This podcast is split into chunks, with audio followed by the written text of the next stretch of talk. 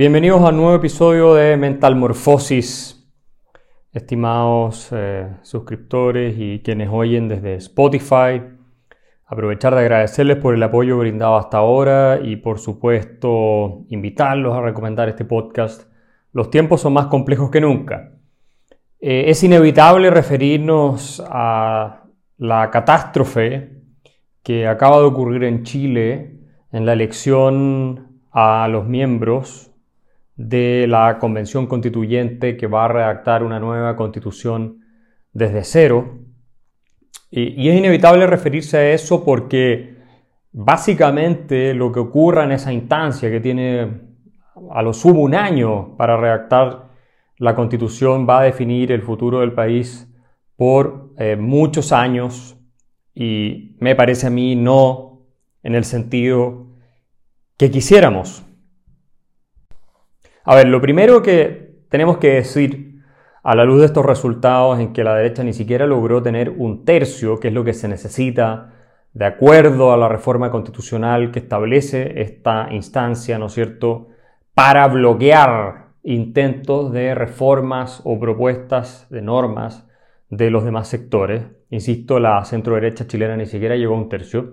Es que quienes nos opusimos desde el principio a la idea de que había que sacrificar la constitución para calmar la violencia en las calles y luego los que votamos por el rechazo, que finalmente fuimos un 22% de los votos, es decir, muy bajo, teníamos absolutamente toda la razón.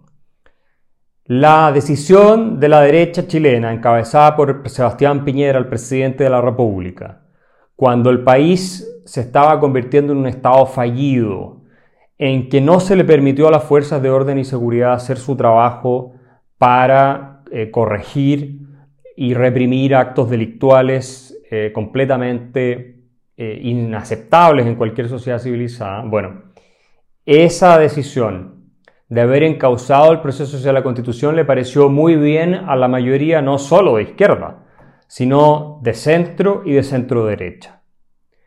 No entendieron en el momento qué es lo que estaba en juego y por qué se había producido la crisis de octubre del año 2019 que dio la vuelta al mundo, eh, donde tuvimos todos estos eh, desmanes, delitos, incendios de las estaciones de metro y muchas otras cuestiones.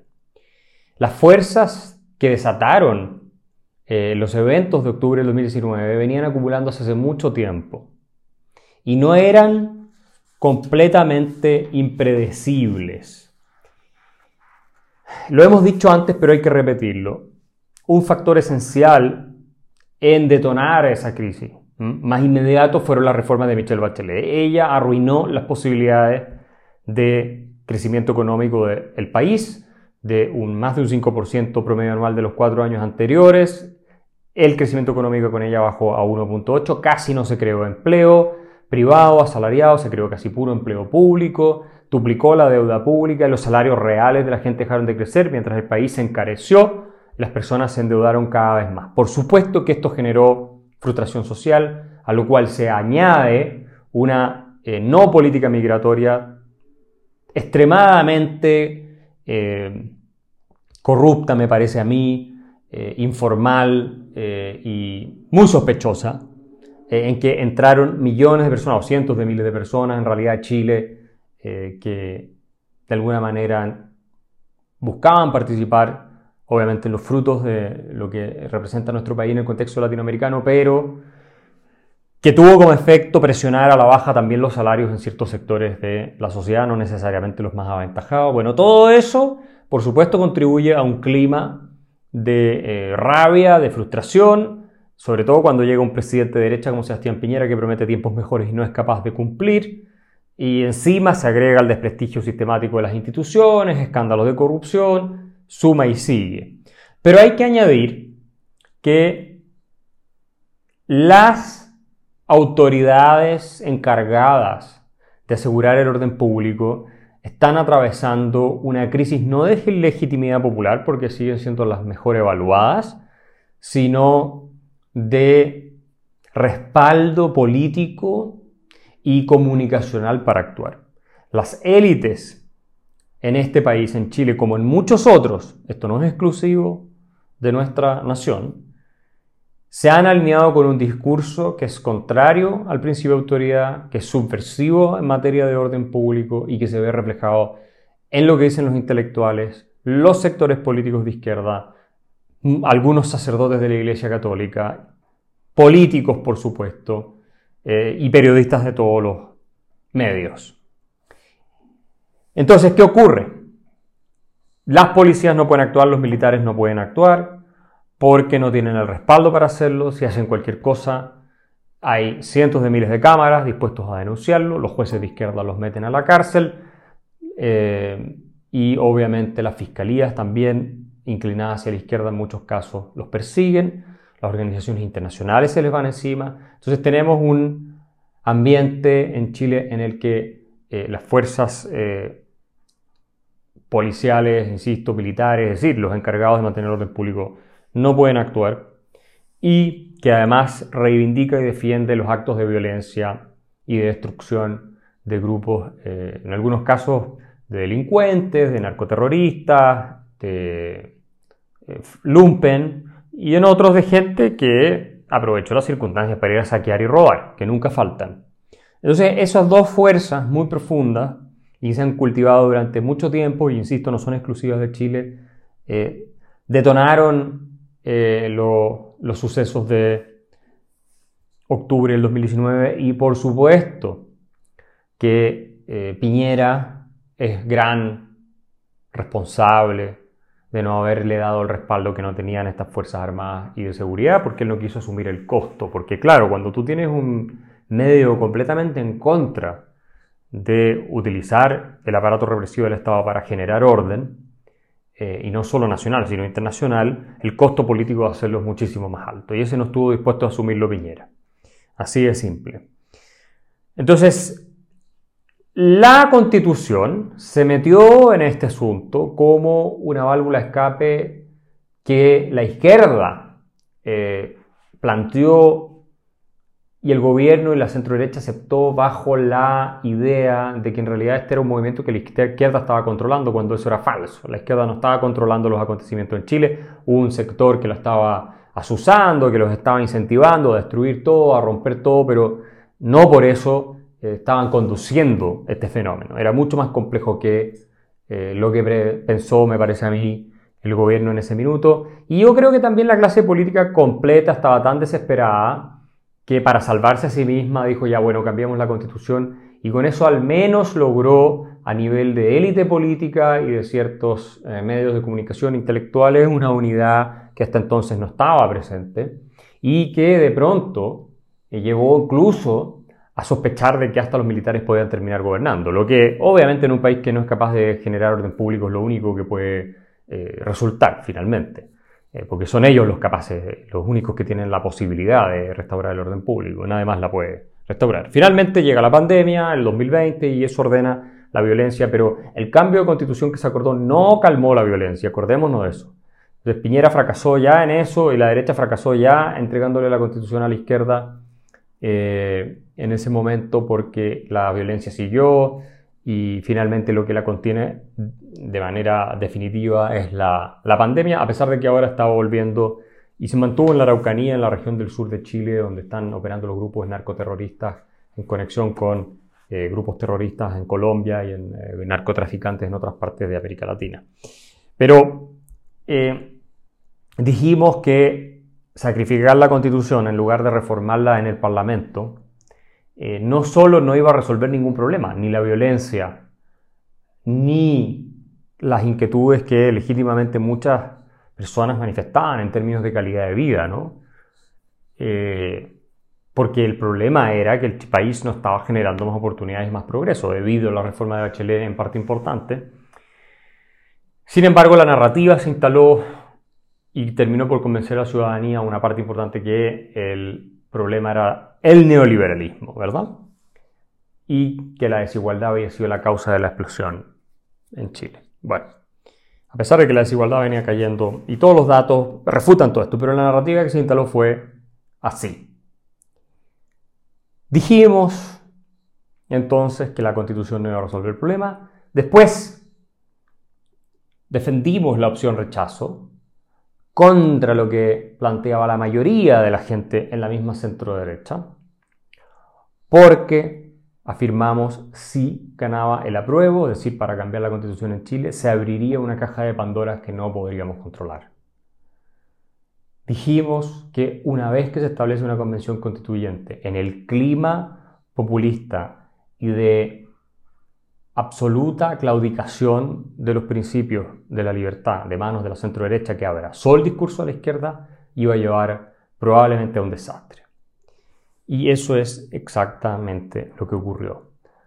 Ahora vamos a tener una convención constituyente que vamos a ver qué ocurre, dominada por la izquierda extrema, porque la derecha no alcanzó a sacar un tercio de bloqueo, la centroizquierda moderada fue arrasada. ¿Por qué? La ex concertación fue destruida y la izquierda radical ganó tantas posiciones. Por lo mismo que le pasó a la derecha, la centroizquierda de la concertación que asume el país el año 90 y continúa la obra modernizadora del régimen militar eh, de los Chicago Boys, en realidad, y la profundiza y le agrega su componente social y todas esas cosas, bueno, no defendió nunca, de cara a esta nueva izquierda irreverente de estilo chavista, lo que había conseguido para este país, que es el periodo de mayor prosperidad histórica, el que ocurre bajo la concertación gracias al sistema económico heredado del régimen anterior. Pero nunca se atrevieron a defender nada. Como tampoco creyeron en el fondo en el sistema, como los liberales sí creemos, entonces se acomplejaron frente a esa izquierda. Eh, siempre sintieron que el mercado era cruel, injusto, Patricio Elwin lo decía, el primer presidente de la República después del retorno a la democracia, y siempre era el problema de la desigualdad, en fin. Y ese discurso empezaron a repetirlo cada vez más los intelectuales de la centroizquierda, los políticos de la centroizquierda, también en la centroderecha cada vez más, eh, incluso empresarios lo empezaron a repetir y se fue instalando, instalando, instalando y fue generando un cambio de estado de ánimo hacia un modelo redistributivo que por supuesto no podía producir otra cosa que una Michelle Bachelet en algún momento que tratara de profundizarlo, ¿no es cierto?, generando consecuencias devastadoras para el bienestar de la población. Pero en la medida en que el diagnóstico no cambia y se sigue creyendo que el problema es el neoliberalismo, como lo llaman, llaman ellos, bueno, entonces hay que persistir en ese camino de destrucción de las instituciones de la sociedad libre y de la economía de mercado. Porque esto es lo mismo que era un médico que está convencido de que la enfermedad, ¿cierto?, es de una determinada naturaleza y a uno le da un remedio, y después vuelve ese médico y a uno lo examinan y está peor, pero como el médico está seguro de que tiene el remedio correcto, te duplica la dosis de ese remedio. Es exactamente lo mismo lo que está ocurriendo en Chile y en otras partes. Entonces, eh, esta dinámica se instaló, ¿verdad? Y ahora insisto, entramos a esta convención constituyente con un predominio hegemónico de la izquierda y además en un clima en el cual a la izquierda le fue muy bien, especialmente al Partido Comunista en las elecciones municipales, a la izquierda le fue bien en las elecciones gobernadores, en las elecciones que tuvimos generales, porque los que no lo saben, Chile, acá hay personas que nos oyen de otros países, no solo votó por miembros de la Convención Constituyente, votó por alcaldes, concejales, votó por gobernadores. Eh, y eso eh, fueron todos malos resultados para las fuerzas tradicionales de la centroizquierda y de la centroderecha, para los partidos más eh, históricos de esta conglomerados. Entonces, ¿qué ocurre? Tenemos por un lado miembros en la Convención Constituyente que son predominantemente de izquierda. Por otro, tenemos un clima instalado de que ser de izquierda es lo que te genera beneficios políticos electorales. Adicionalmente, la figura mejor evaluada que irrumpe hace poco tiempo, días recién, en las encuestas, es Yasna Proboste, que es una senadora demócrata cristiana que fue ministra de Educación, que pertenece a la izquierda más dura dentro de la democracia cristiana. Yasna Proboste, que podría ser la próxima presidenta de la República si se configura el escenario para que eso ocurra, o sea, antes era imposible, ahora ya no es imposible, fue una de las que presentó, por ejemplo, el proyecto de ley para nacionalizar, estatizar todos los fondos de pensiones, los ahorros de los trabajadores chilenos acumulados en la AFP para su jubilación el año pasado junto con otros senadores de extrema izquierda.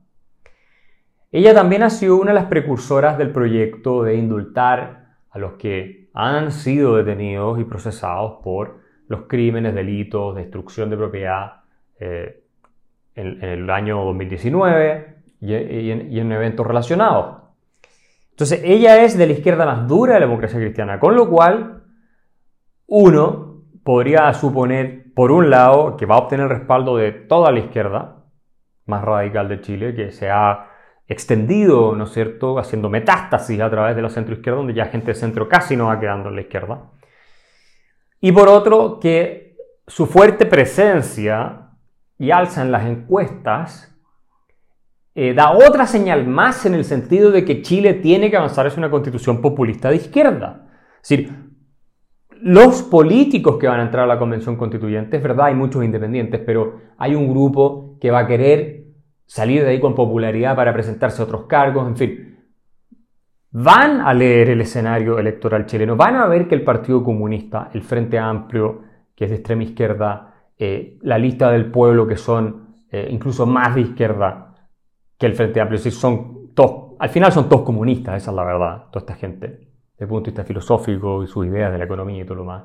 Bueno, toda esa gente, y además de varios que están en la centroizquierda pero más radicalizados, eh, van a trabajar haciendo una nueva constitución en un entorno ambiental, político, ideológico, en el que da la impresión que las ideas de una sociedad libre, de economía de mercado, de un Estado limitado, han sido completamente desbancadas y en consecuencia no van a tener capital político, ni aunque quisieran, que no van a querer porque no creen en esto tampoco, pero no van a tener capital político ni presión política para sacar una constitución liberal. Este es el resultado más seguro de la Convención Constituyente, una que vaya típicamente en la tradición del constitucionalismo latinoamericano, populista, que garantice muchísimos derechos, yo creo que se va a debilitar la autonomía del Banco Central sin ninguna duda. Eh, va a haber todo tipo de derechos sociales. Las instituciones que frenen la, la vorágine política de gastar más dinero y todo eso se van a debilitar también. Los derechos de propiedad me parece que no van a quedar igual de protegidos como están hoy. Y así sucesivamente. Es decir, vamos a tener una constitución eh, macondiana, de realismo mágico, que va a asumir, ¿cierto?, que por poner cosas en el papel se van a cumplir y que va a producir mucha inestabilidad eh, hacia adelante porque ya los mecanismos de resguardo que tenía la antigua constitución y que muchos se fueron desmantelando con el tiempo, pero quedaban algunos, eh, no van a encontrarse de la misma manera. Entonces, la nueva constitución va a terminar en eso. Ahora la pregunta es, ¿por qué fracasa entonces la derecha? Y las ideas de derecha, la derecha política. Bueno, la respuesta es bien simple. Porque en Chile abrazó las ideas de centro izquierda y de izquierda. Así de sencillo. Cuando tú copias al original, la gente prefiere irse por el original y los que de alguna manera se sienten identificados con tus valores y principios no se movilizan para ir a votar. En eh, las elecciones que recién pasaron acá en Chile, votó el 40% del patrón electoral. Es una participación muy baja para lo que es decidir el futuro de un país, eh, ¿no es desde una constitución.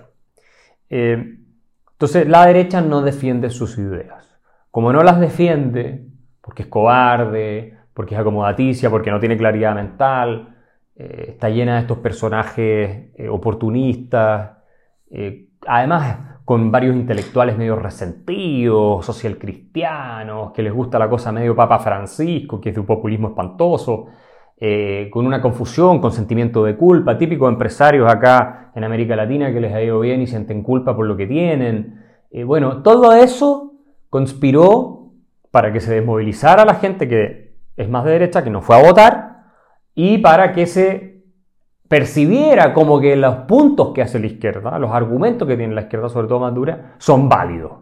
Y es lo que realmente eh, corresponde hacer porque es lo justo y lo mejor para el país. Entonces, claro, si tú tienes a la izquierda diciendo que hay que subirle los impuestos a las empresas en un 50% y la derecha dice, sí, hay que subirle los impuestos a las empresas porque hay que gastar más dinero por la justicia social y por la desigualdad, pero mejor no lo subamos eh, tanto, subámoslo un poco menos. Bueno, todo el punto de la izquierda está ganado, está completamente perdida la causa de derecha. No hay causa de derecha. Eso es ser de izquierda en un grado un poco menor nada más. Y eso es lo que le pasó a la centro, a la centro derecha chilena, ¿no es cierto? Que no fue capaz de defender su idea. Eh, muchos me han copiado en redes sociales y me han dicho, Axel, tú lo viste venir, escribiste varios libros. Yo tengo que decir que eh, sí, efectivamente, suena autorreferente, puede sonar un poco arrogante, pero da rabia eh, cuando uno eh, trabaja porque un país como Chile no se hunda y siga desarrollando la impotencia, sobre todo por la gente que más sufre observar y constatar cómo las élites, que se supone que debieran haber hecho el trabajo, no las de izquierda, las de centro derecha, despreciaron las advertencias, las ningunearon, las ignoraron durante más de 10 años. Yo eh, lamento, en cierto sentido, haber tenido razón porque me afecta, como a todos yo supongo, lo que está pasando en Chile, pero es importante en un país en que además pocos te reconocen cosas, pero rescatar, ¿cierto? El diagnóstico que yo hice ya hace más de 10 años para entender por qué estamos como estamos.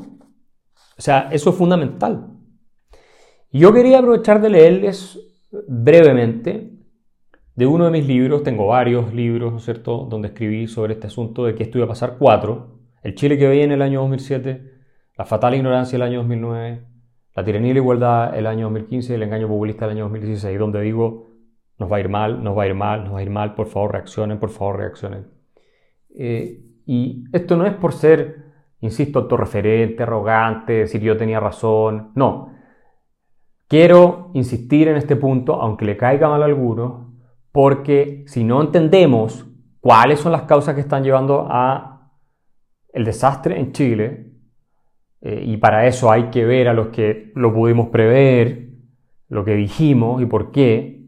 Entonces eh, estamos perdidos porque no vamos a poder transformar esta derrota en una victoria de mediano o largo plazo, que es algo que es posible si es que hacemos lo que hay que hacer. El año 2007, en el libro El Chile que viene, yo escribí lo siguiente en las primeras páginas. Chile se encamina hacia el fracaso. Esa fue la primera frase del libro. Fracaso que consiste en no haber tenido la capacidad para dar el último empujón hacia el desarrollo del que hemos estado tan cerca todo este tiempo. Eso lo digo en el Chile que viene, en la introducción. El camino que transitamos actualmente es el camino de regreso a la típica mediocridad latinoamericana. Otra de las frases que eh, saco de ese libro. Sostengo más adelante, en el Chile de hoy se ha instalado una falsa sensación de seguridad. Muchos piensan, por ejemplo, que es imposible concebir estallidos sociales a gran escala, ni hablar de militares en las calles. Algunos incluso creen que caminamos firme hacia el desarrollo. Eso yo lo escribí el año 2007. Algunos me han dicho, eres fuera, fuiste el Nostradamus, todo. Miren, les voy a ser bien honesto. No había que ser un genio para predecir que esto podía pasar. Bastaba con entender cuáles son las fuerzas, ¿cierto?, que definen la evolución social y política de las naciones y analizarlas en su expresión en Chile. Y esa fuerza, y esto lo aprendí de Friedrich von Hayek, el filósofo austriaco y premio Nobel de Economía, que fue la mayor influencia en mi pensamiento hasta el día de hoy, y que sigo leyendo porque todo lo que escribió se encuentra más vigente que nunca, me parece a mí, en estas materias.